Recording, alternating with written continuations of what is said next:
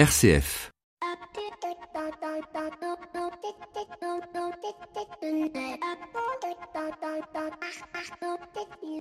Bonjour à toutes et à tous. Cette semaine, j'ai été troublé par plusieurs informations, un paradoxe et un positionnement à faire frémir un état de droit comme le nôtre. Dans un premier temps, regardons le paradoxe. Il concerne notre police, à savoir que lorsqu'elle n'agit pas, les médias et l'opinion publique se demandent pourquoi il y a eu dysfonctionnement. La preuve en est la manifestation d'hier des Gilets jaunes sur les Champs-Élysées. Et dans un deuxième temps, lorsqu'elle agit et qu'il y a des blessés ou des personnes malmenées, on se questionne aussi sur son dysfonctionnement. Premier paradoxe, comment donc imaginer que notre police puisse être efficace sans heurter qui que ce soit, sans avoir jamais recours à la force?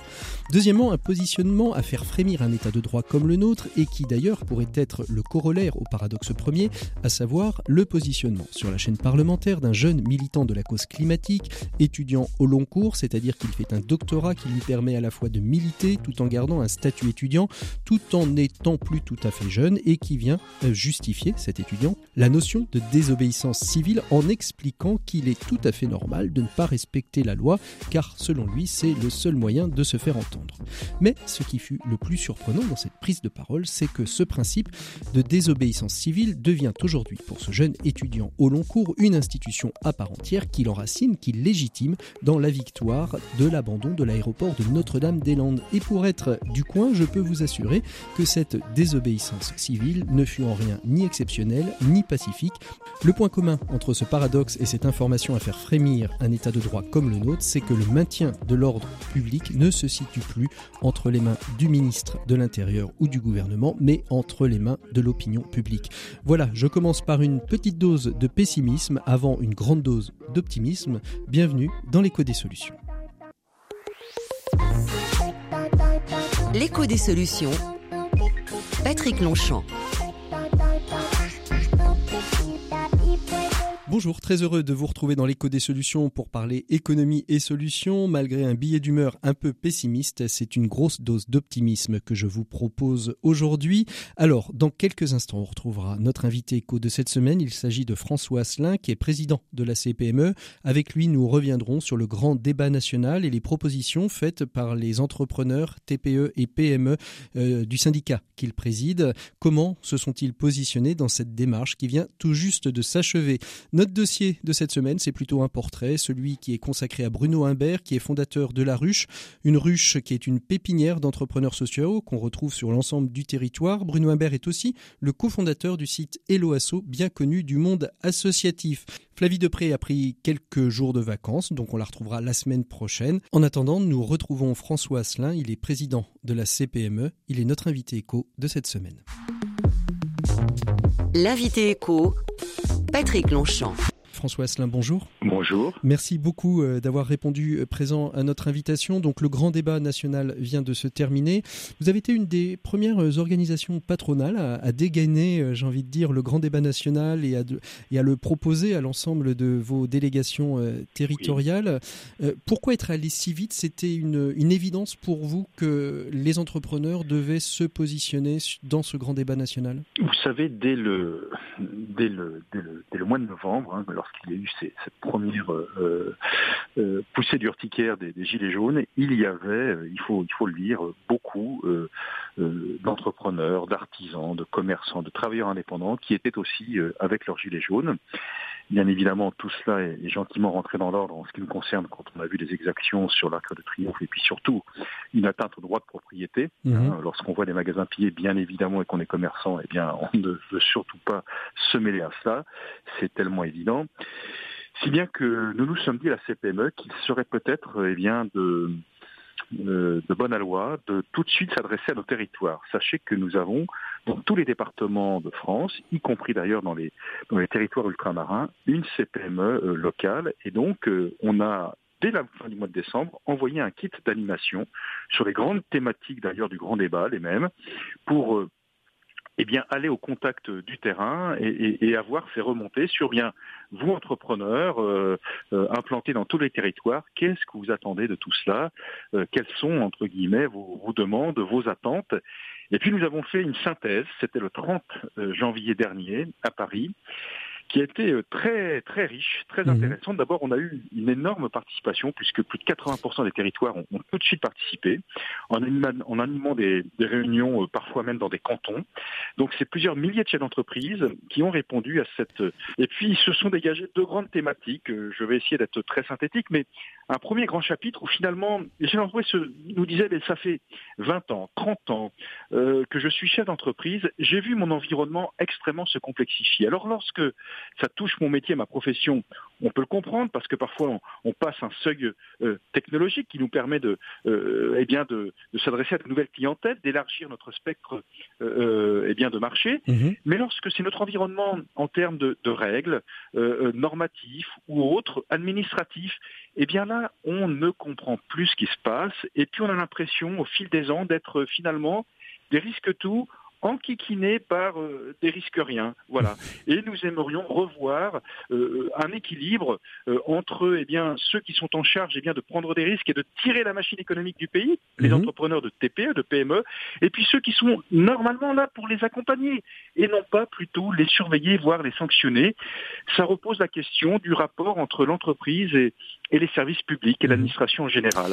Donc ça, c'était le, premier grand chapitre. Et le deuxième? On ne comprend pas que depuis plus de 40 ans, eh bien, lorsque la Cour des comptes émet euh, euh, ces différents rapports, eh bien, il ne se passe rien. Les chefs d'entreprise sont des pragmatiques. Ils aimeraient que ce qui est vrai pour leur réalité le soit au niveau collectif, au niveau d'un pays. Et puis ils se disent, ben voilà, c'est peut-être euh, la première des décisions pour équilibrer, on va dire, le poids de la sphère publique par rapport au secteur marchand et de baisser la fiscalité, la pression fiscale sur les acteurs économiques, ça serait peut-être de commencer par faire des économies dans la sphère publique. Et là se posent toutes les questions, on va dire, d'équilibre et d'équité entre cette sphère publique et le secteur en, en, substance, vous souhaitez finalement une sorte d'égalité et de traitement entre la sphère publique et la sphère privée, c'est ça?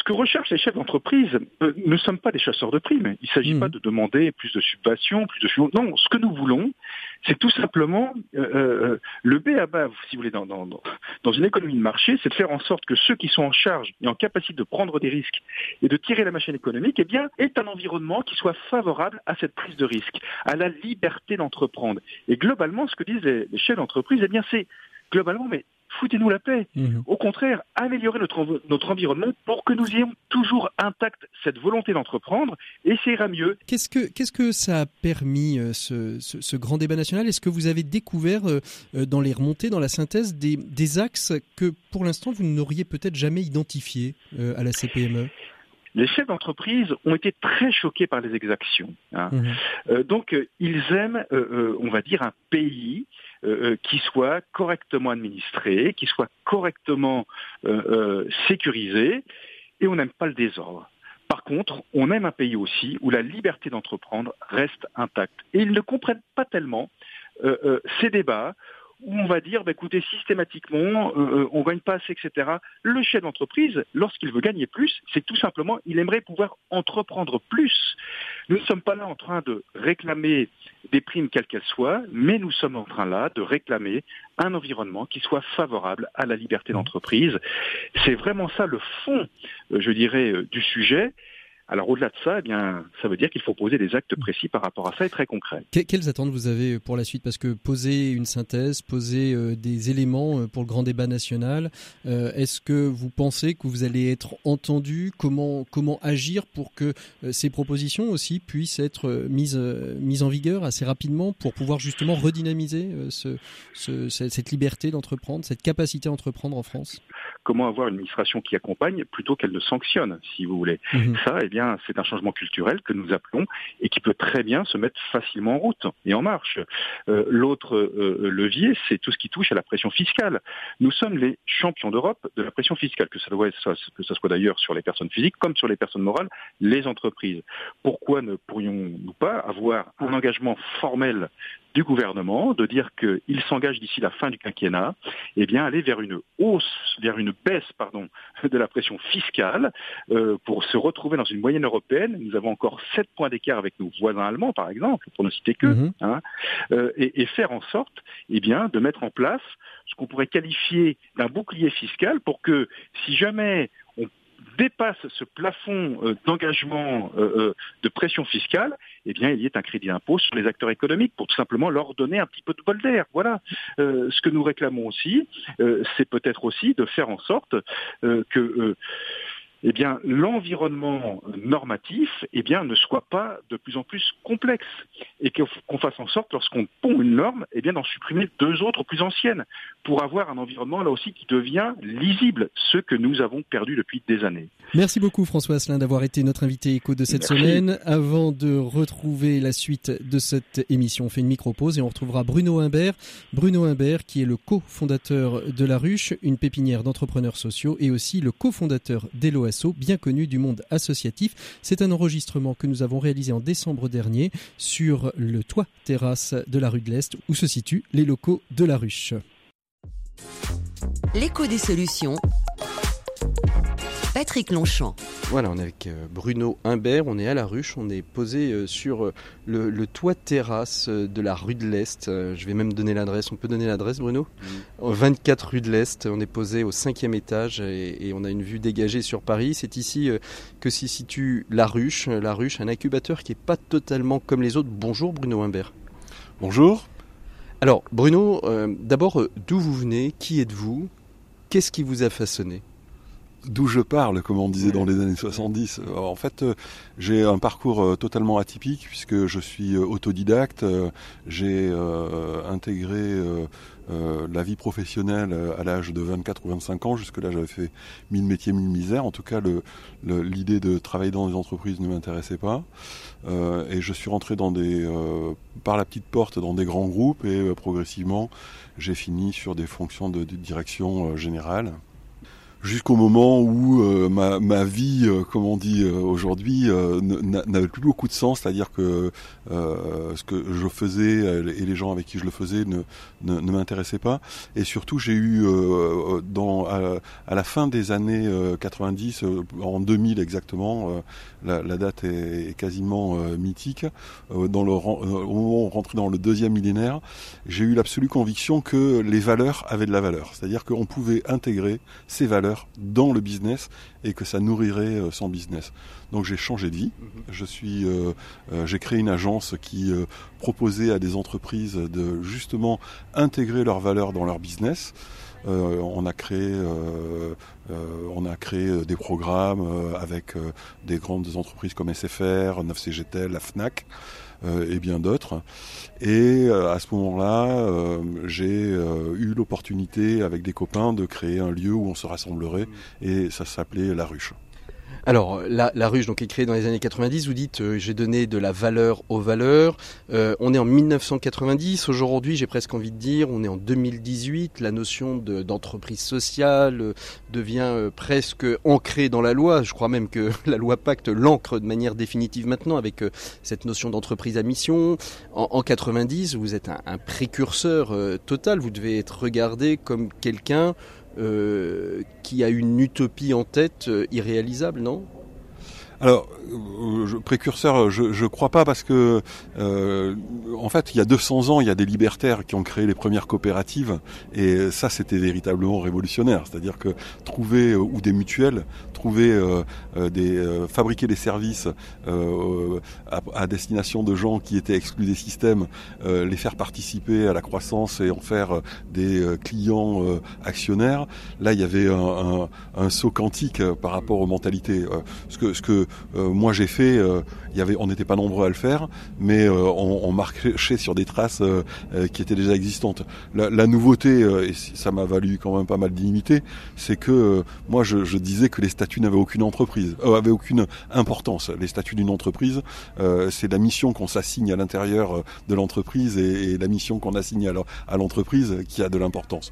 Donc on peut être une SAS, on peut être une grande entreprise ou on peut être une coopérative. Euh, il y a des coopératives ou des associations qui faut, protègent les chasseurs. je vois pas complètement l'impact social. Donc voilà, ça, ça c'est l'élément important. après, effectivement, il y a 20 quand euh, je parlais à des, entre, des grandes entreprises en leur disant il faut intégrer vos valeurs au cœur de votre business, là, il y avait quand même pas mal de gens qui me regardaient euh, euh, bizarrement. Oui. Vous, vous, avez, vous êtes allé voir des entreprises pour intégrer justement les valeurs au cœur du business, mais, vous-même, euh, avez-vous et, êtes-vous, vous considérez-vous aujourd'hui comme un entrepreneur social et avez-vous été un entrepreneur social? Avez-vous commencé vous-même par mettre en adéquation cette notion de valeur avec votre business à vous? Alors oui, j'ai créé pas mal d'entreprises euh, depuis, elles ont toutes euh, ces valeurs. L'intérêt d'ailleurs de l'entrepreneuriat social, ça me permet de, de, de faire une précision, c'est que en fait, euh, typiquement à la ruche euh, Paris, euh, il y a presque 300 entreprises qui sont hébergées des entrepreneurs sociaux et aucune n'ont les mêmes pratiques, aucune n'ont les mêmes métiers, aucune n'ont les mêmes finalités, mais toutes ont intégré une dimension sociétale. Et c'est ça qui est intéressant, c'est que toutes les entreprises peuvent d'une certaine manière intégrer euh, de l'humain, on va dire, pour faire simple. Donc euh, oui, moi, sur toutes les entreprises que j'ai euh, créées, cette dimension était forte. J'associe systématiquement les salariés au statut. moi, je crée essentiellement des même si la ruche au départ était une association. Donc les salariés sont associés, ils, ils participent à la gouvernance, ils sont même les dirigeants de l'entreprise, puisque la ruche est vraiment organisée en entreprise libérée. Il n'y a pas de chef chacun a un périmètre et est responsable de son périmètre. On est en train d'imaginer 2019-2020 avec toutes les équipes et chacun donne son avis. Parfois, euh, ça se fait euh, en, levant la voix euh, parce que chacun veut faire valoir son point de vue et c'est normal. Donc oui, on, intègre nous le sociétal dans, toutes les dimensions de l'entreprise, que ce soit dans la gestion au quotidien, mais dans la finalité aussi de l'entreprise. Quand on arrive au 24 rue de l'Est, on voit cette liste impressionnante d'entreprises. Alors, quelle est la différence entre la ruche, la structure, la ruche, l'entreprise, la ruche de Bruno Imbert et de ses collaborateurs, et euh, cette liste d'entrepreneurs sociaux euh, qui sont euh, dans cet immeuble que vous avez investi il y a quelques années déjà? Alors, en fait, pour bien comprendre la ruche, on fait deux métiers. On a un métier où on fait de l'hébergement et on, des structures qui ont un impact social viennent euh, à la ruche euh, et louent leur, leur, leur bureau. Euh, en échange d'une promesse, c'est que leurs savoirs vont être partagés avec la communauté. Autrement dit, ils gardent, suivant la phrase célèbre, une partie de leur cerveau disponible pour aider les autres. Et les autres sont dans le même état d'esprit. Donc on, est véritablement devant une communauté apprenante. Quand on rentre à la ruche, on est locataire, mais on rentre dans une communauté apprenante, c'est-à-dire qu'on est face à une énorme base de savoir euh, dans laquelle on peut piocher chaque fois qu'on a un souci.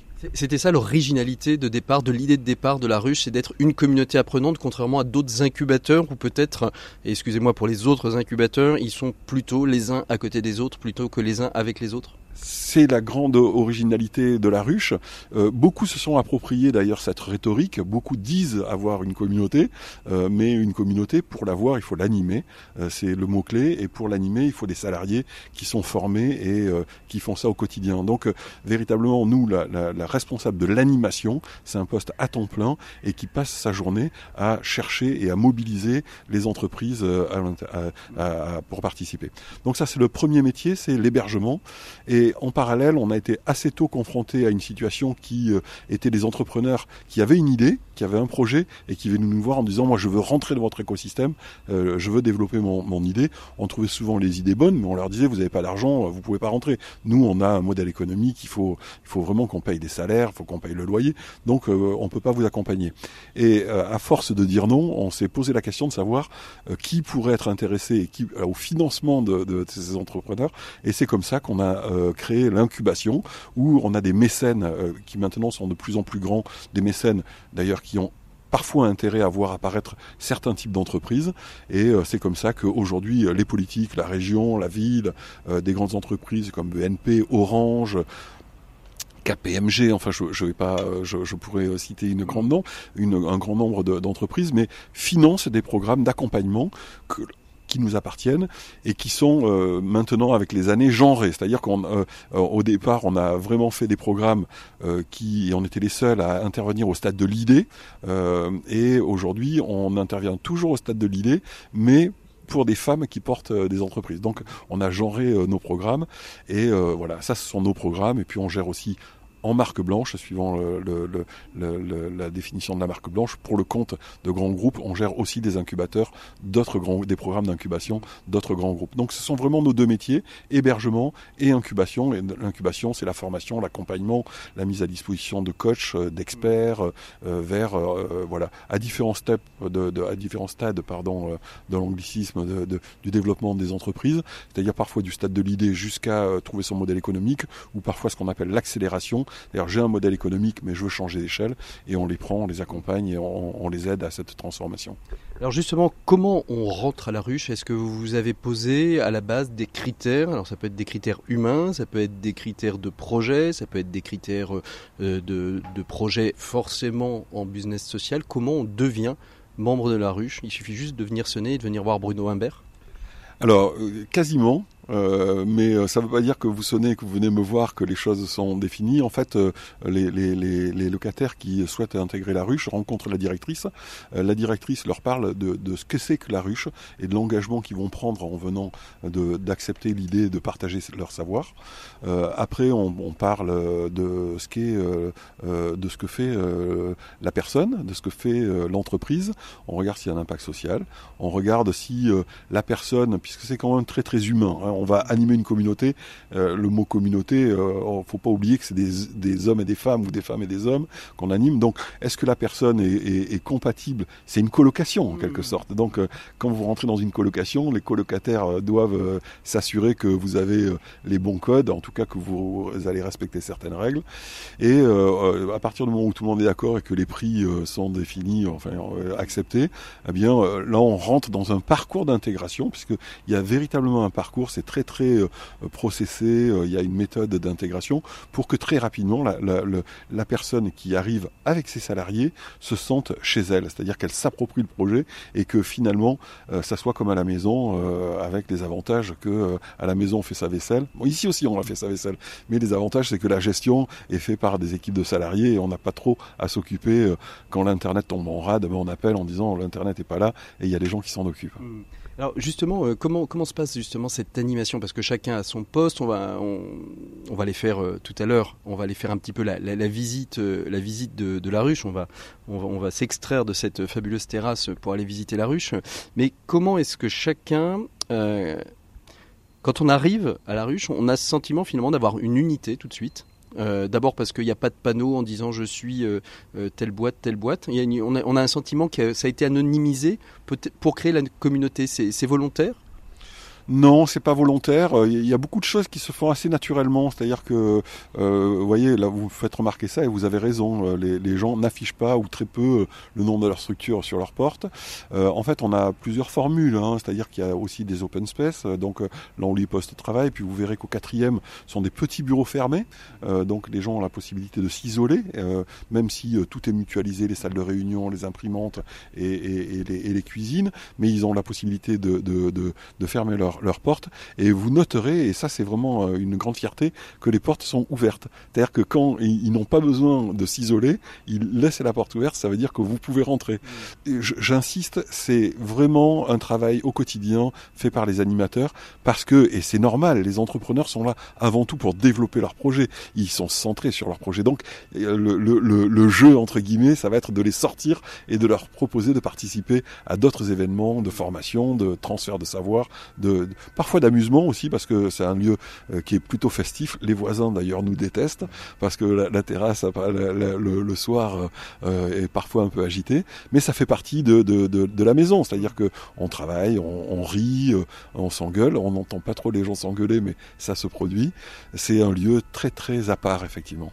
Alors, est-ce que c'est pour vous, la ruche, quelque chose d'exceptionnel dans l'écosystème de l'emploi, du travail, de la création d'entreprises Ou est-ce que c'est plutôt ce vers quoi aujourd'hui euh, on se dirige, c'est-à-dire euh, ces ambiances de travail. Peut-être que, alors, sauf peut-être pour les, entreprises qui vont se développer, qui vont avoir besoin de locaux parce qu'ils seront 150, 200, mais que finalement, pour euh, de jeunes pousses, de jeunes, de jeunes entreprises jusqu'à 3, 4, 5, 6 collaborateurs, c'est finalement la, colocation qui était le, prisme des étudiants il y a quelques années va le devenir la, la, colocation du travail comme, comme vous le vivez ici à la ruche? Ou est-ce que ça reste quelque chose d'exceptionnel? Alors, je pense que c'est un endroit. Euh, au, début, notre baseline, c'était laboratoire vivant d'innovation sociale. C'est-à-dire qu'on vit le projet euh, sans jamais avoir d'acquis. C'est-à-dire qu'on se réinterroge, on se remet en question, on se remet en danger euh, assez régulièrement. Ça, c'est le, lieu qui veut ça, c'est les équipes qui veulent ça, elles veulent que ça bouge. Maintenant, un fait est sûr, c'est qu'on travaille beaucoup avec de grands groupes, et ces grands groupes viennent ici pour comprendre quelque chose qui est assez mystérieux, c'est que dans les grands groupes, les organisations en silo ont fait que les gens se détestent entre services, ne parlent pas entre eux, donc souvent ça bloque l'entreprise et ils ne comprennent pas comment on arrive, ou en tout cas ils voudraient comprendre plutôt comment on arrive nous à euh, ce que 300 structures qui travaillent sur des métiers différents arrivent à collaborer entre elles pour s'entraider. Donc on a pensé des modes d'organisation et des modes de fonctionnement en interne en remettant de l'humain, en favorisant les rencontres, en faisant des choses toutes simples. Euh, qui font que les choses marchent mieux. Donc oui, euh, beaucoup de ce que l'on fait inspire euh, des grands groupes, inspire d'ailleurs aussi des collectivités locales, puisque aujourd'hui on parle beaucoup dans la ruralité de la création de tiers-lieux, comme on a pu participer aux grands voisins, c'est-à-dire des, des, des, écosystèmes véritablement immenses où des gens viennent et partagent euh, euh, des, troupes de théâtre avec un pressing, avec comment on, on, se met à revivre ensemble dans le cadre d'une activité professionnelle ou ludique.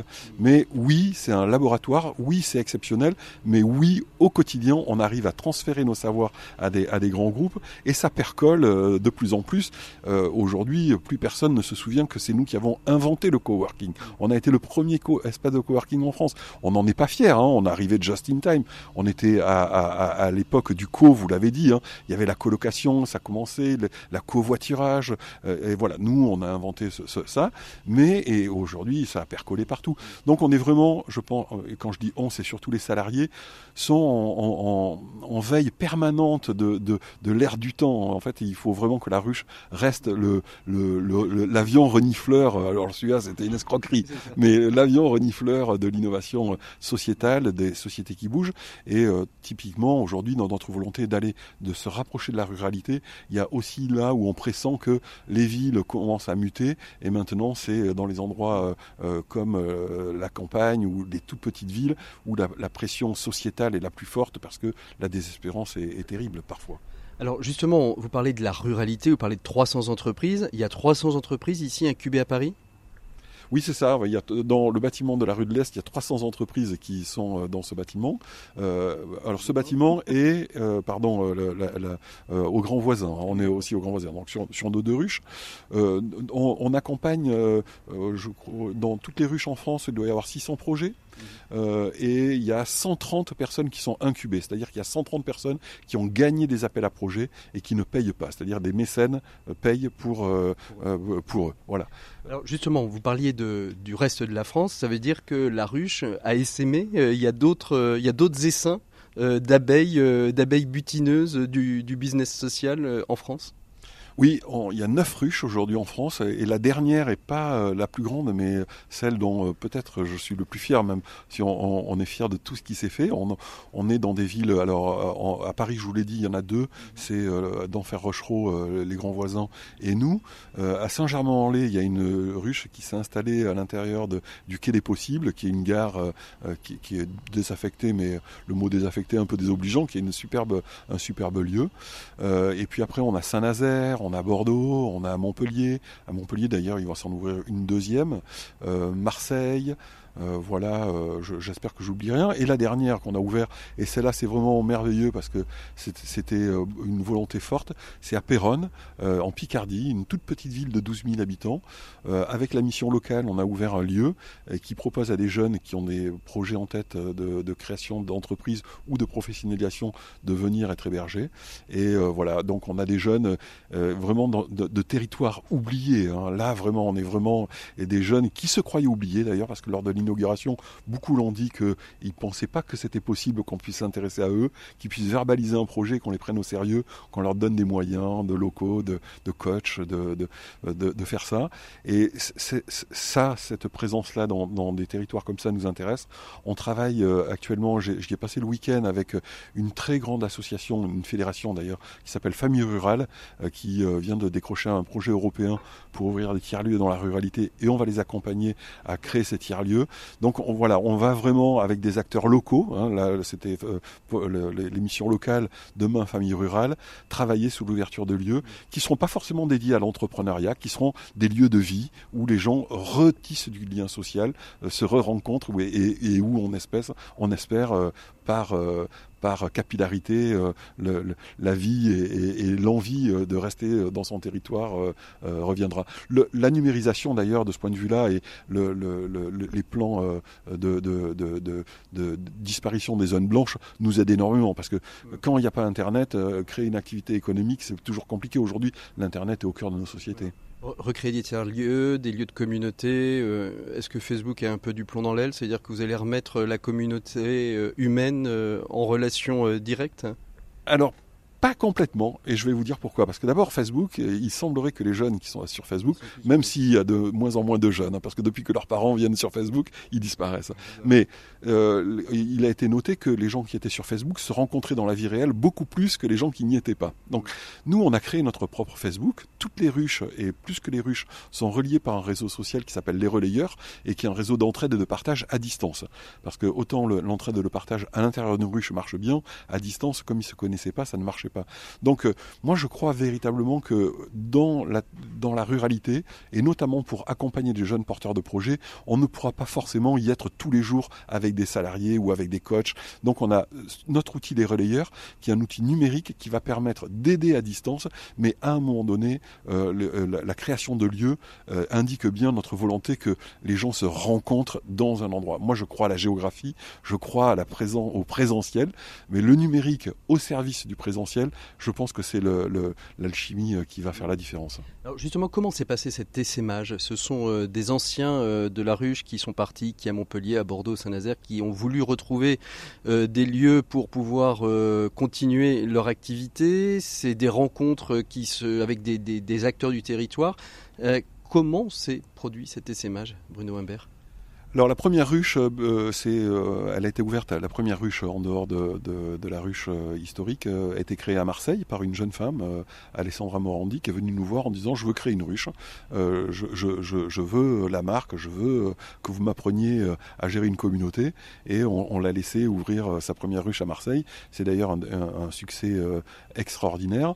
Et ensuite, ça a duré pendant 2-3 ans. Il n'y a pas eu de, de nouveautés jusqu'au moment où une entreprise et c'est Orange en l'occurrence, euh, nous a dit euh, moi je veux vous aider à ouvrir des ruches en, province. Donc on a euh, créé la ruche Bordeaux euh, qui a été la troisième ruche. Euh, ensuite, on a créé la ruche des grands voisins, qui a été la quatrième. Et ensuite, on a vu arriver des porteurs de projets, euh, comme la première fois avec Alexandra, qui nous disait je, j'ai un lieu, j'ai envie de créer mon espace. Est-ce que je peux appeler ça la ruche?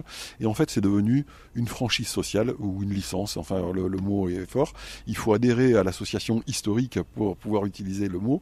Et on, on forme les gens. Là, c'est une formation payante, hein, mmh. pas très chère, mais payante et les porteurs de projets sont euh, formés par nous et ils peuvent utiliser la ruche. Bien évidemment, après qu'on ait parlé avec eux sur ce qu'ils voulaient faire, les valeurs qu'ils portaient, est-ce qu'ils est sont compatibles avec euh, notre façon de penser, mais ce qui a toujours été le cas jusqu'à présent. Alors justement, comment vous avez construit? Parce que ça nécessite beaucoup d'agilité, on vient vous voir les uns après les autres, ça veut dire qu'à un moment donné, ce qui était euh, de l'ordre de l'intuition, il va falloir le formaliser, il va falloir l'écrire. Vous parliez à l'instant de, vous parliez à l'instant de formation, donc ça veut dire qu'à un moment donné, il faut se mettre autour d'une table, écrire c'est quoi les valeurs de la ruche, comment on les transmet. Ça a été facile à faire ou finalement vous vous êtes heurté aussi à, votre propre humanité, c'est-à-dire se dire ben, on a fait ce qu'on avait dans le cœur et finalement le retranscrire, c'est plus compliqué que simplement euh, l'imaginer et le mettre en pratique. Ça n'a pas été difficile parce que le projet, euh, dès le départ, était assez lumineux. C'est-à-dire que les lieux devaient être basés sur l'entraide et le partage, qu'on devait ouvrir des lieux euh, dans les territoires, mais qui ne serait pas euh, le projet La Ruche déplacé dans les territoires, mais chaque ruche est une réponse locale à une problématique territoriale. C'est en ça où chaque ruche est différente des autres, mais l'animation reste la même, mais les publics parfois peuvent évoluer. Donc non, c'est pas difficile. Ce qui est toujours difficile, c'est de faire évoluer le marché, enfin de faire évoluer le projet. Parce que les gens euh, euh, n'aiment pas trop le changement, y compris même dans notre univers. Donc là, aujourd'hui, on a pas mal de discussions sur le métier qu'on va faire en 2019 et notamment notre volonté, finalement, non plus de n'accompagner que des entrepreneurs sociaux, mais on se dit, on veut accompagner tous les entrepreneurs et instiller dedans euh, une dimension sociétale. On sait faire ça et, en plus ça répond à une attente. C'est-à-dire qu'aujourd'hui beaucoup de porteurs de projets voudraient mettre du sens dans leur euh, activité mais ne savent pas comment faire. Donc aujourd'hui nous on va élargir considérablement euh, notre périmètre d'action en allant vers toutes les entreprises qui se créent pour les, les, leur suggérer d'intégrer du sociétal. Et en parallèle, et quasiment à l'opposé, on commence à accompagner les très grandes associations euh, pour euh, euh, libérer un peu le carcan de 60 ou 70 ou 100 ans d'histoire, que les salariés se sentent plus entrepreneurs à l'intérieur et surtout saisissent les opportunités de business. C'est-à-dire que aujourd'hui, typiquement, on accompagne une, entreprise comme une, une entreprise. Alors là, le lapsus est extraordinaire. Une association, parce que pour moi, c'est une entreprise, une association comme Léo Lagrange, justement dans la transformation de la mentalité de, des salariés, leur appréhension et leur, leur leur préhension de, de, euh, de, de, ce que va être de leur métier et leur futur métier. On dit euh, souvent, on parle du, vous parliez très justement d'ailleurs de l'entreprise, euh, de l'association, pardon, je refais le lapsus, de l'association comme entreprise. Parler de Léo Lagrange à l'instant, il y en a plein d'autres, il y a le secours populaire, le secours catholique qui ont des, centaines de salariés, etc. Souvent, le, le, point, d'achoppement pour la transformation de, ces associations entreprises, on va les appeler comme ça, c'est le financement. C'est compliqué encore de pouvoir avoir pour vous un juste prix de positionnement euh, pour le monde associatif, pour lui permettre cette transformation qui est souvent, euh, souvent le taquet de la non-transformation, de l'accompagnement, la non du non-accompagnement de la transformation, c'est souvent la dimension budgétaire. Contrairement aux grands groupes qui, eux, ont les budgets et n'ont pas forcément d'ailleurs tout de suite l'éclairage nécessaire et le besoin ou ressentent le besoin. Alors vous, avez parfaitement raison. En plus, vous êtes vraiment au cœur de nos discussions d'hier, qui était de dire vendons cher euh, aux entreprises et servons-nous de l'argent que l'on gagne pour accompagner ceux qui n'en ont pas les moyens. Donc notre modèle économique est pensé autour de ça.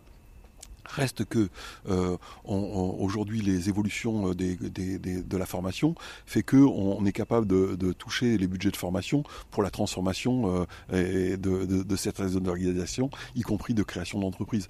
Donc euh, on, on, est vraiment euh, à chaque fois à imaginer des structures tarifaires, on va pas dire différentes, mais adaptées à, à, à, chaque structure. On, on accompagne parfois des porteurs de projets qui n'ont pas d'argent ou très peu d'argent et on fait en sorte de pas trop perturber nos process, mais de les accompagner quand même. Donc, euh, euh, on dit non. Hein, ça nous arrive de dire non parce que si c'est pas possible, c'est pas possible. Mais euh, je pense que justement, être à la croisée de ces des deux mondes, hein, du monde capitaliste, on va dire, et du monde de l'entreprise sociale, bah, nous permet de, de prendre d'une de, de nos poches pour alimenter l'autre, ou plutôt d'une main alimenter l'autre main. Alors c'est quoi votre, je vais pas dire votre plus grand succès, mais euh, l'entreprise accompagnée, euh, vous dites, euh, ouais, là, chapeau, je suis, content qu'elle soit passée par chez nous, et aujourd'hui elle vole de ses propres ailes, et elle fonctionne bien. Alors moi je suis un des fondateurs de Hello Asso qui est un, des gros succès quand même de, ces dernières années. Donc ça j'en suis plutôt fier, mais même si j'ai la sensation de ne pas avoir fait grand chose hormis euh, d'avoir euh, créé la, boîte, c'est euh, mon, associé Ismaël et, Léa qui, ont fait vraiment le, le travail. pour citer une entreprise, et là ça va faire sursauter quand même pas mal de monde, mais pour faire sursauter, pour faire sursauter et pour citer une entreprise dans laquelle on a beaucoup cru et qu'on a accompagné et qui est devenu un succès extraordinaire, en tout cas de notre point de vue.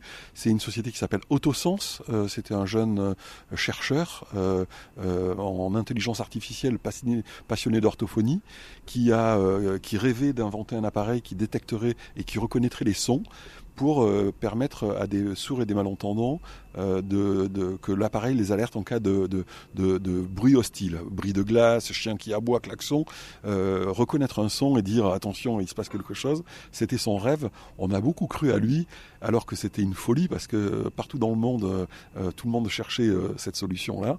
Et ce type-là a trouvé chez nous. Euh, il a été immédiatement détecté par le MIT. Il est parti à Boston. Euh, c'est devenu une start-up euh, énorme, mondiale, puisqu'après il est parti en Californie. Et quatre ans après sa création, elle vient d'être vendue 25 millions de dollars. et ça, voilà, pas c'est un client qui l'a racheté parce que il croyait beaucoup à ça. donc c'est l'aventure parfaite, c'est-à-dire l'aventure qui démarre un peu comme la télécommande, qui démarre sur une niche et qui finit par percoler l'ensemble de la société. Et demain, euh, la, reconnaissance des sons, c'est le futur, euh, euh, c'est le, terrain incognita. C'est-à-dire qu'aujourd'hui, tous les grands groupes travaillent là-dessus. Lui a trouvé, ça commence à, percoler. Et voilà, il est né chez nous. Et ça, c'est bon. En plus, humainement, c'est un type hors norme qui est resté en lien, avec qui on est resté en lien. On s'envoie des messages. Donc humainement, professionnellement, c'est le carré magique. Il y a tout. Et la petite dernière, dont vous êtes fier, vous dites tiens, celle-là, elle va peut-être faire comme Autosens d'ailleurs. Je ne sais pas. Vous en avez une en tête? Alors, il y en a une, euh, on n'y est pas pour grand-chose dans son développement, mais c'est un, locataire de la ruche euh, euh, historique, c'est Double Sens, c'est une agence de voyage qui, propose à des personnes d'aller visiter des pays et d'y faire, alors aller dans des endroits bien évidemment que les tours opérateurs habituels ne leur feront pas découvrir, rencontrer des populations et pendant une demi-journée participer à un projet d'intérêt général avec les populations. Donc c'est vraiment un projet extrêmement bien fait, dans un univers où il n'y a pas que des euh, puristes. Donc eux, c'est vraiment euh, des gens euh, formidables. Ils, sont en plein développement. De temps en temps, ils viennent me demander du conseil sur leur stratégie de développement. Ce que, ce que, ce que j'accepte de faire, d'ailleurs, il y a dix minutes encore, enfin, avant que vous arriviez, le patron de Double Sens me, remercier du temps qu'on passait à, l'aider. c'est une boîte maintenant qui va, qui, qui, va passer de 5 salariés à 50 cette année, mmh. parce qu'ils ont décidé de changer d'échelle. et voilà. Là aussi, euh, c'est des gens qui sont totalement impliqués dans la ruche, c'est vraiment des, gens formidables. Et euh, humainement, professionnellement, euh, c'est vraiment des gens qu'on a un plaisir fou à croiser, à dire bonjour, à boire un café, à parler, à aller déjeuner, et puis à s'intéresser à leur business. Donc, euh, mais je pourrais en citer beaucoup plus. Hein. Je, me, situe sur deux, mais double sens. C'est une entreprise qui va faire 2 millions d'euros de chiffre d'affaires. C'est quand même un des gros acteurs de, la ruche. Et euh, c'est une entreprise euh, qui est emblématique, tenue par deux jeunes qui étaient étudiants au départ, qui, ont, qui, avaient un rêve et ils l'ont fait. c'est une aventure humaine extraordinaire. Ils sont toujours aussi amis, toujours aussi associés. Euh, c'est des histoires extrêmement inspirantes. Euh, voilà. Est-ce que vous avez le sentiment que les grands groupes aujourd'hui, euh, ils ont du souci à se faire sur leur recrutement? Vous, parlez, vous parliez il y a quelques instants de, double sens, de ces, de ces deux jeunes étudiants qui ont créé leur entreprise. On en voit de plus en plus. Il n'y a pas une école de commerce aujourd'hui qui ne crée pas de l'incubateur, qui donne pas envie à ces, étudiants de créer des structures. Est-ce que les grands groupes ont du souci à se faire par rapport à leur marque employeur et, le recrutement de nouveaux talents au sein de leur structure? Oui, certainement. D'ailleurs, elle le verbalise. Hein. C'est-à-dire qu'aujourd'hui, il y a 3-4 ans, euh, on, entendait assez régulièrement, assez rarement. Maintenant, c'est un, phénomène régulier. Ça tient, je pense, véritablement euh, pas au sens. Alors le sens euh, est important, mais on, on est à l'aube ou à la veille de comprendre à quel point le numérique euh, a pu euh, modifier euh, la façon de penser des jeunes. Ils ne pensent plus de façon hiérarchique, ils pensent de façon horizontale. Pour eux, l'entreprise, gagner leur vie, ne s'inscrit pas forcément dans un plan de carrière. Ça peut, ils peuvent s'arrêter. Et d'ailleurs, je, on, a le même type de problème, c'est-à-dire que même nous, on a un mal de chien, malgré le plaisir immense que les salariés disent apprendre à travailler avec nous, à, à, à les fidéliser. D'abord pas seulement parce que les salaires sont bas, mais euh, c'est des jeunes qui veulent vivre des aventures. Je, je reprends, je vais taire son nom parce qu'elle serait furibarde, mais une directrice euh, qui nous a, euh, qui a énormément compté pour la ruche et, et, qui un matin est venue me voir en me disant Bruno, j'ai réfléchi, il faut que j'aille marcher. Alors on était KG Map et je lui dis bah c'est bien, va, va jusqu'à Stalingrad, tu, fais, tu, tu, tu, reviens, tu vas voir, là tu vas prendre trois quarts d'heure. Elle me dit non, je pensais aller un peu plus loin. Ah bon, mais tu je, pensais aller en Patagonie. Ah bon, en Patagonie, mais Patagonie, c'est un peu loin. Enfin, là, t'es au moins parti trois semaines. Elle dit non, moi, je pensais plutôt deux ans. Je dis mais Blanche, tu es en train de me dire que tu t'en vas. Elle me dit c'est exactement ça, je m'en vais. Et on avait euh, une relation très forte, elle était très importante. Mais voilà, un matin, elle s'est réveillée, elle a dit bah moi je veux essayer autre chose. Euh, aujourd'hui, elle est artiste d'ailleurs, elle, euh, elle, prend des cours de théâtre, elle, fait du théâtre. elle avait fait un parcours Sciences Po, donc elle n'était pas prédestinée à ça. Mais on est devant une jeunesse qui, à un moment donné, décide de prendre son destin en main. Et ça, c'est fascinant, c'est enthousiasmant, c'est il y a tous les adjectifs, mais c'est un peu quand on est employeur parce que ils rentrent dans votre bureau en vous disant tout va bien mais je m'en vais. Mhm. Et euh, les grands groupes doivent vivre ça puissance 10 euh, parce que beaucoup de gens qui sont dans les grands groupes viennent vers nous en leur disant euh, je, voudrais travailler avec vous. Quand on leur explique les salaires qu'on a, ça les calme, mais il y a, y, a, quand même un vivier fantastique pour nous de recrutement. C'est vocationnel de venir travailler à la ruche? Oui, c'est un des critères d'ailleurs. On regarde véritablement euh, euh, si euh, les gens ont envie de participer à ça, s'il y a une bonne compréhension de justement cette subtilité de dire nous, le, marché, on n'a pas peur du marché, on n'a pas peur des grandes entreprises. On veut accompagner les grandes entreprises. On n'est pas des dogmatiques. Et, cette compréhension-là de, ce qu'est la ruche dans son état d'esprit, il faut que ça soit vraiment une aspiration profonde des gens qui viennent travailler avec nous de participer à cette aventure. Et on regarde à travers leur CV souvent qu'est-ce qui montre que euh, pas que de leur CV d'ailleurs, de ce qu'ils nous disent, quelle compréhension ils ont de, ce que pourrait être l'économie de demain, de ce que sera d'ailleurs, parce que c'est pas c'est pas du, du, peut-être ou du futur euh, conditionnel, c'est on va vers ça, euh, tout le monde le sait, tout le monde le sent, les mentalités bougent et on, cherche des jeunes qui veulent monter sur ce bateau-là.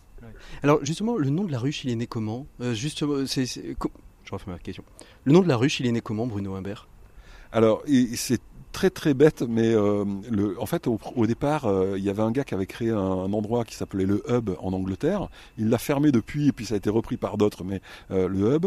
Et quand on lui a dit bon, on, voudrait ouvrir ça en Angleterre, il nous a dit ok, c'est 100 000 euros. Donc on s'est marré et on a dit bon, c'est pas grave, on va on va faire une ruche. je sais pas qui a verbalisé ça, mais c'est pas moi d'ailleurs. Hein. Mais en fait, c'est parce qu'on pouvait pas utiliser le concept et d'ailleurs il était tellement dogmatique dans ces trucs que le truc est mort. Et après les hubs ont repris, euh, euh, sont renés de leurs cendres en s'inspirant de la ruche. D'ailleurs, l'histoire est bien faite puisqu'on transfère beaucoup nos savoirs euh, dans, nos univers sur des gens qui ont les mêmes valeurs, bien évidemment. On est dans un milieu concurrentiel, donc on ne va pas nourrir nos concurrents, mais sur des gens qui partagent nos valeurs et qui peuvent nourrir notre projet global de transformation de l'économie ou d'accompagnement d'ailleurs, parce que on n'est pas des acteurs, nous on, accompagne, ben, on, le fait. Voilà. Donc la ruche, c'est né de la non, du fait que le nom qu'on voulait, il était trop cher. Et, pas du tout, euh, alors aujourd'hui, si on relie avec, euh, les années passées, pas du tout cette idée d'être un pollinisateur, c'est-à-dire d'aller chercher de polliniser le, monde. On peut le relire maintenant, on peut le réécrire hein, si on veut, euh, d'être ce, lieu où, autour d'une équipe d'animation, comme il y a la reine qui gère sa ruche, on anime pour la faire grossir, pour la faire prospérer. Non, on a vu, euh, dès le départ, on a vu dans la ruche euh, tout ce que vous dites, c'est-à-dire la capacité à euh, co-construire, à travailler tous ensemble, à avoir une, des valeurs communes. Donc nous, la reine des abeilles, c'est les valeurs... non, c'est pas Bruno c'est les valeurs qu'on partage tous ensemble et qui, qui, sont non pas sacrées, mais importantes. Mais on n'avait pas vu un inconvénient majeur, c'est que la ruche, c'est aussi un espace clos, et nous, on est un espace ouvert. Et on on a lutté euh, depuis toujours euh, sur des gens qui nous disaient mais comment on fait pour rentrer euh, Est-ce que c'est dur de rentrer à la ruche? Alors que la porte est ouverte Et ce mot ruche avait aussi des inconvénients qu'on n'a pas fini d'essayer de, lever. Mais quand, ça a été verbalisé, on, voyait bien qu'il y avait quand même beaucoup de choses qui correspondaient à ce qu'on voulait faire. C'est quoi les projets de la ruche là dans les, dans les années à venir, dans les mois peut-être et dans les années à venir surtout, le développement? Alors tous les développements de la ruche euh, vont se faire bon, à, travers la création de, lieux dans la ruralité. On est en train d'y travailler dessus, mais on veut véritablement monter en puissance euh, parce que c'est là où il y a euh, une très grosse demande sur l'accompagnement de porteurs de projets. Je vous l'ai dit, on va aller accompagner tous les porteurs de projets. On a des gens de Pôle Emploi qui arrivent maintenant. Pôle Emploi nous envoie des porteurs de projets et on veut vraiment installer un standard de, qualité de ce que c'est que l'incubation. C'est un métier un peu comme les coiffeurs à la fin des années 70. Il y en a partout. parfois, vous rentriez par hasard chez un coiffeur et vous sortiez avec des trous dans la tête. Vous n'étiez pas du tout content et parfois c'était très très bien. Nous, je pense qu'on le fait très très bien et on veut installer un standard, une marque qui dit que la ruche, la ruche incubation, c'est la ruche factory puisque c'est son nom. c'est un standard, c'est ça, c'est propre. on accompagne des salariés dans la transition, on accompagne des entrepreneurs et on veut vraiment installer cette marque auprès euh, de toutes tous les acteurs qui cherchent, les collectivités territoriales. On voit arriver en ce moment beaucoup de grandes entreprises qui nous demandent euh, l'une de faire une ruche autour de la santé, l'autre de faire une ruche euh, autour des réfugiés, un troisième de nous faire une ruche autour de l'insertion. Tous ces sujets sont passionnants, ce sont des entreprises qui ont des moyens et cherchent un opérateur capable de faire ça proprement. Ben, nous, on veut le faire savoir au plus grand nombre, donc on va sur trois années de très très forte croissance. Est-ce qu'aujourd'hui, vous avez le sentiment que, euh, et vous venez de le dire en disant on va se structurer, on va créer une sorte de label de qualité euh, de, l'incubation, est-ce qu'aujourd'hui, euh, on, on envoie des, des, incubateurs, il y en a, les villes se, se dotent d'incubateurs, Lyon a son incubateur, Nantes a son incubateur, etc. Euh, est-ce que vous n'avez pas le sentiment que ça, risque d'être un moyen de communication politique au détriment euh, des entreprises qui pourraient penser être accompagnées, incubées, mais qui ne vont pas trouver peut-être euh, le, cœur même de ce dont elles ont besoin pour réellement se développer? Bien écoutez, moi je partage complètement votre analyse, c'est-à-dire que beaucoup d'incubateurs que je connais sont absolument déplorables dans la qualité de ce qu'ils font, sont des outils de communication, malgré des montants important euh, versé par euh, euh, des villes, des régions. Et nous, on dit que pour le même prix, on peut faire et la communication et le fond. C'est-à-dire que nous, notre volonté de l'incubation, c'est d'accompagner un individu. On a une vraie responsabilité sur ça. que, les partenaires, puisque une collectivité territoriale comme une entreprise va être un partenaire, communiquent sur la qualité de ce que l'on fait. Nous, ça nous va bien, mais la qualité et la communication sont pas antinomiques. Ce que l'on dit, c'est que beaucoup communiquent sur des choses qui n'existe pas et c'est une gabegie financière et ça se fait au détriment des porteurs de projets. Donc on va, je, ne vais pas donner de nom, mais on, les connaît tous. Il n'y a rien derrière. Des gens qui disent il fait chaud, il fait froid l'hiver, il fait chaud l'été euh, et je, il y a un type qui vient le vendredi midi à la cantine pour nous parler de son aventure et c'est ça l'incubation et, et, et, les, collectivités territoriales payent des fortunes. Donc nous on dit c'est pas parce qu'il y a parce qu'il y a de l'argent, on doit faire de la qualité. Et tout l'enjeu est de dire euh, justement euh, euh, cette qualité, c'est ça se mesure par le taux de satisfaction, le taux de transformation des entreprises qui deviennent pérennes. Ça sera le seul moyen de mesurer l'efficacité d'un programme. Aujourd'hui, il n'y a aucune mesure d'efficacité des programmes qui sont faits dans le temps. Vous, parliez de labellisation, ça voudrait dire qu'à un moment donné, vous pourriez simplement dire euh, aux collectivités, aux structures, aux gros groupes qui souhaiteraient incuber, nous on forme nos équipes, vous vous appellerez pas la ruche, par contre nous on certifie avec un tampon que le travail qui va être fait est un travail labellisé selon, euh, un mode d'animation, je ne vais pas parler de process parce que dans l'agilité c'est toujours compliqué de parler de process, mais un mode d'animation de cette communauté d'incubation que nous on garantit euh, performante.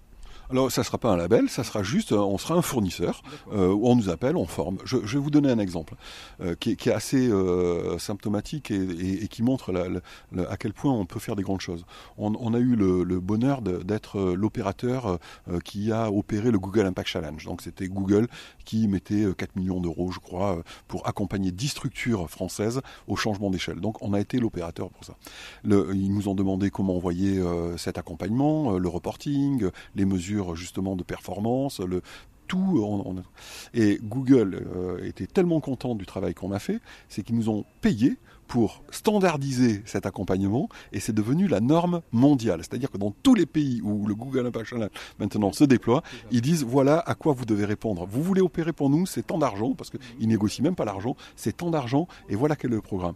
Eh bien c'est ça qu'on veut faire, c'est-à-dire de pouvoir dire à des collectivités territoriales, on va vous écrire le programme performant, vous allez nous payer pour l'écrire, on peut former vos équipes ou on peut les porter. Euh, mais euh, c'est une ruche, d'un coup, euh, il y a... C'est pas grave, au contraire, c'est un reportage, donc c'est bien, il y a de la vie, c'est très bien. Donc il y a un jeune homme euh, qui doit être incubé ici ou qui, qui passe son petit coup de fil. Et donc on en était sur ce Google Impact Challenge qui va justement donner, donner une, labellisation, du moins une, certification. Voilà, en, tout cas on en a fait un module et nous aujourd'hui sur nos savoirs, on dit à une collectivité territoriale, à une entreprise, on est capable de penser un programme efficace, de le faire pour vous ou de former vos salariés qui vont le faire, il n'y a aucune importance. Mais nous, à la fin, vous allez voir, le programme, il fonctionne et la qualité est là. Donc ça ne sera pas un label parce qu'on peut ne pas apparaître, mais on veut faire savoir au plus grand nombre qu'on est très bon euh, dans ces domaines-là. Quelles sont vos, espérances euh, pour euh, les années à venir, pour les mois à venir, à vous, par rapport au monde, par rapport à la France, par rapport au changement, au climat, par rapport au business social? Moi, je vis pas d'espérance. Je, constate, je constate que les mentalités changent, que euh, des entreprises, des, politiques, euh, de, tout le monde. Je, trouve que, il me semble que euh, demain sera meilleur qu'aujourd'hui. Je suis pas du tout défaitiste. Je trouve que tout va dans le bon sens, pas assez vite, mais dans bien des domaines, les, choses s'installent. Je travaille avec des jeunes, ils ont 28 ans de moyenne d'âge, et, véritablement tous les matins je, suis heureux d'être avec eux et j'aurais aimé euh, avoir euh, leur, engagement euh, à leur âge parce que ils, me donnent honte de, non pas honte, mais je, voilà. vous auriez vous auriez aimé en faire exactement et pouvoir encore faire autant que ce qu'ils vont faire après? Oui, et puis de, participer justement à cette mutation de l'économie, parce que l'économie, elle va intégrer ce sociétal. C'est vital. Donc euh, ils vont participer à ça, ils sont des acteurs de, ça. Et euh, voilà, donc moi je, je vis pas d'espoir, je, vois partout à quel point en 15 ans les mentalités ont changé, euh, à quel point maintenant être entrepreneur n'est plus un gros mot, être entrepreneur social, euh, même si moi parfois ça me choque un peu parce que euh, je, n'aime pas le terme, je, trouve que c'est des entrepreneurs à impact, mais donc les mentalités changent, tout change et je je, je veux pas penser que la catastrophe est devant nous. Merci beaucoup Bruno Imbert. RCF, l'écho des solutions.